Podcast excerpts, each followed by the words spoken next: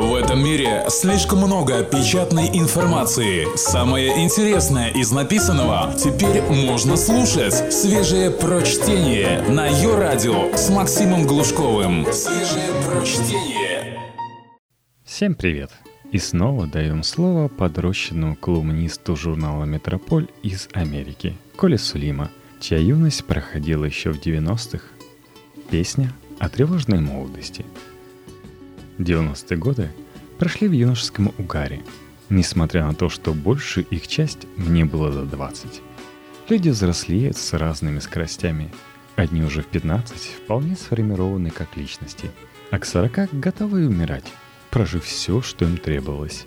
Ни опросник гинеколога, ни прием в кожно-венерологическом диспансере таких людей не смутят и не поставят тупик.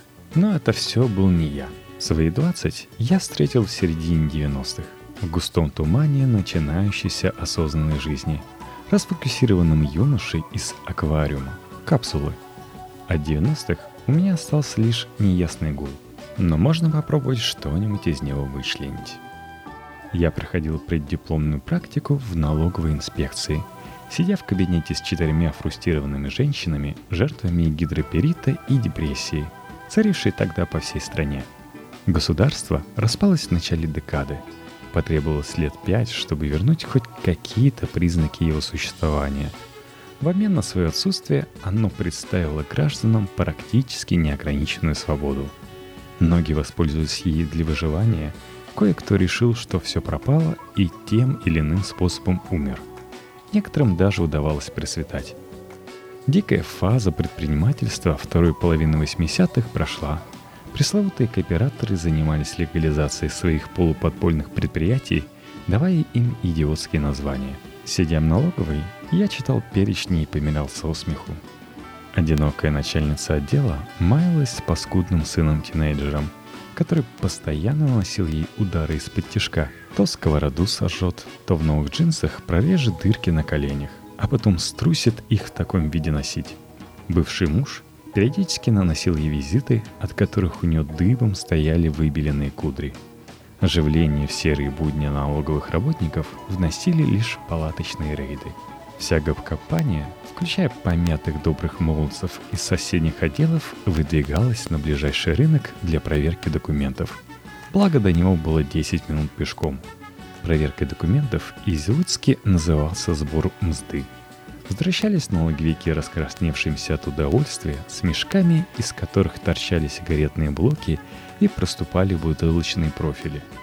Один из тогдашних знакомцев простодушно изложил мне свою немудренную житейскую парадигму. Украсть бы где 1100 долларов и ни о чем больше не беспокоиться.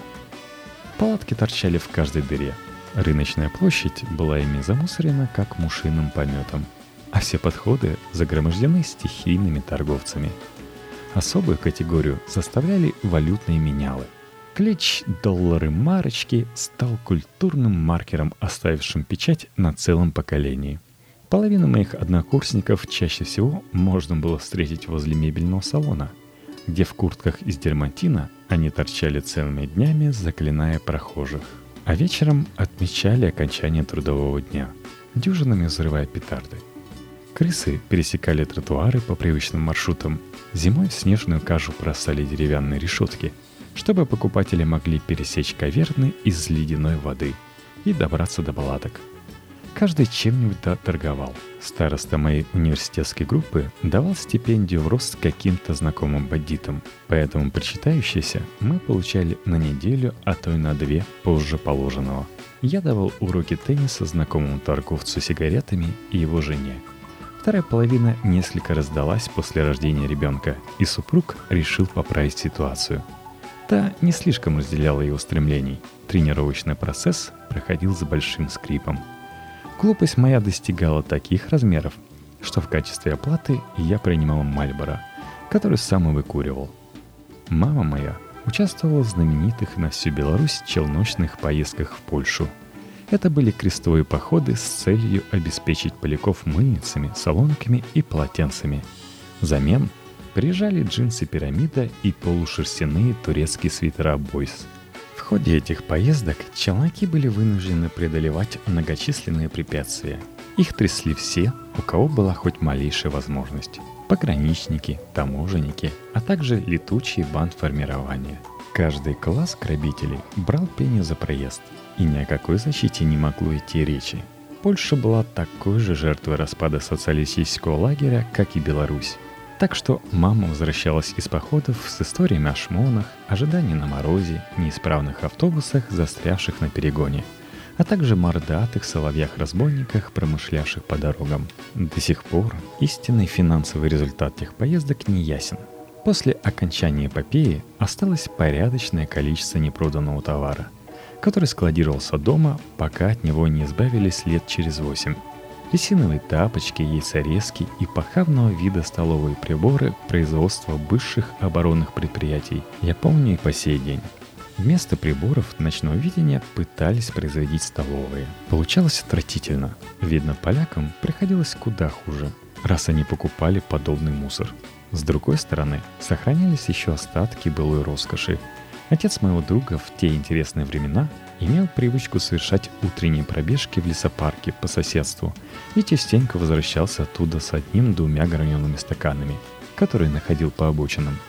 Наши алкаши начала 90-х еще пользовались благородным стеклом, а производство пластиковых фунфыриков было налажено позже, а пошли ритуал погубили традицию. Только свежее прочтение на Йо-Радио. Суть челночного феномена была отнюдь не в денежной выгоде. Как и в случае явления под названием «дача», это был способ направить энергию безработных граждан в некоторое практическое русло, занять их чем-то, отвлечь от суицидальных мыслей на фоне разрушительного безделья. Настало время торговых ярмарок, под которые отдавали стадионы, куда любой желающий мог прийти со своим скарбом на продажу – мне довелось однажды постоять с ангурским свитером, распятым как спаситель на деревянной вешалке. Мое лицо излучало такую ненависть к этому занятию, что за три часа ко мне никто не решился даже подойти. К тому же я страшно опасался встретить кого-нибудь из знакомых. При этом меня никак не заботила мысль, что стою я здесь по причине отсутствия денег в семье. Родители мои умудрялись избегать катастрофического сокращения доходов, я до сих пор не понимаю, как. Апогеем абсурда стали куры, появившиеся на балконе нашей квартиры, что находилась на седьмом этаже панельного дома. Чтобы они не вздумали улететь, каждую пришлось привязать за морщинистую лапу к ограждению. А поскольку куры интеллектом не блещут, они постоянно запутывались в своих веригах. Кровообращение в лапах останавливалось, и птицы принимались орать от экзистенциального ужаса. На балконе стало шумно и вонюче – я ходил в этот импровизированный хлеб распутывать куриное макраме, содрогаясь от брезгливости. Эпопея закончилась тем, что курей вывезли на дачу, где съели их за сезон. Такие фермы были тогда в ходу. Огромная масса людей жаждала западных ценностей. Только вот в том виде, в котором наша публика себе их представляла, они не имели ничего общего с действительностью. Недавний мюзикл «Стиляги» очень точно суммировал этот парадокс – в финале молодой человек, побывавший в реальном Нью-Йорке, говорит главному герою, наряженному по последней стиляжней моде, «В Америку никто так не одевается. Если бы я вышел на улицу в таком виде, меня бы арестовали». Точно так же в начале 90-х миллионы людей сами для себя сформировали некий симулятор западного образа жизни и поверили в него, потому что страстно желали, чтобы он оказался истиной. Эта вера была так сильна, что граждане готовы были платить трудовые рубли за то, чтобы услышать Лемаха, натреснутым голосом певшего про Сан-Франциско город полный риска, или не менее бесталанного Титамира, в куртке с лисими хвостами, заливавшего что-то вроде «высокая энергия». На то, чтобы развеять эти иллюзии, потребовался весь остаток декады, когда сотни тысяч людей успели выехать за рубеж, туристами или иммигрантами или и лично удостовериться – насколько иллюзия разнилась с реальностью. Благодаря этой иллюзии, однако, мы получили уникальный кинематограф 90-х годов. Десятилетие породило целый жанр постсоветское кино категории «Б» — новый Болливуд. Одни люди решили, что научились зарабатывать деньги, другие — что умеют снимать. Из этого двойного самообмана родилось некоторое число шедевров, полных неподдельной наивности, искренних в своем любительстве и какой-то обезоруживающей глупости, снятых на коленке за 3 рубля. По прозвищу «Зверь», «Гений» список можно продолжать до бесконечности. И все это простое счастье шло в широком прокате, между прочим. Именно тогда многие опасались за судьбу кинематографа и всерьез обсуждали вероятность того, что домашнее видео уничтожит традиционные кинотеатры. Помните монолог Рудольфа из «Москва слезам не верит» о гегемонии телевидения? Телевидение не победило драматическое искусство. Кинематограф оказался не по зубам видео. Dolby Surround и мультиплексы в мгновение ока вернули кино потерянной позиции. Еще одной приметой времени стал шансон. А если называть вещи своими именами, блатняк – отрыжка дикого бандитства – которая прославилась малиновыми пиджаками и о котором давно сказано все, что стоило сказать. Этот феномен был настолько малоэстетичным, что если и породил несколько культурных явлений, то таких, о которых хочется поскорее забыть, не говоря о том, чтобы подыскивать им аналогии. Никакого добродушного оригинала Ганста, ни саг, ни легенд, плюнуть и растереть. Специфическая музыка продержалась дольше и даже нашла своего верного поклонника. Миша Шуфутинский и Гарри Кричевский дали вполне жизнеспособное потомство. История с песней 3 сентября, ставшего мемом, это только подтверждает. Иногда Кич кусает себя за хвост и перерождается. 20 лет спустя призраки былых героев переживают реинкарнацию и вырастают в разбавленные версии себя же. Посмотрите на Стаса Михайлова. Что до политики – то путь 91 года я встретил на берегу Балтийского моря, в Клайпеде, с ведром пресной воды в руках. Мы с похмелья собирались варить макароны с тушенкой, и чрезвычайное положение в соседней стране волновало нас не больше, чем температура воздуха на Северном полюсе. Мы просто продолжили отдыхать. А к моменту, когда отдых закончился, отдал концы и путь. Надо отметить, однако, что мы все-таки умудрились пострадать. Когда мы с другом С возвращались с дюн, мирно помахивая мокрыми плавками, местные жители разбили нам носы после стремительной атаки. Подозреваю, что именно политические мотивы побудили литовских губников напасть на нас. Хотя формальным поводом к драке и было классическое «ты с какого района?». Точно так же мое поколение проморгало политические катаклизмы, мотавшие молодое российское государство. Нас они просто не касались. Из парламентского кризиса 93 года я помню только закопченное здание Верховного Совета и поломное у Русского, требовавшего по радио поддержки с воздуха, пока по нему лупили из танков. Чеченская война номер один и номер два, президент в алкогольном трансе, дирижировавший американским оркестром, пример Черномырдин, разговаривающий с террористами по телефону запросто, как с работниками ЖЭКа.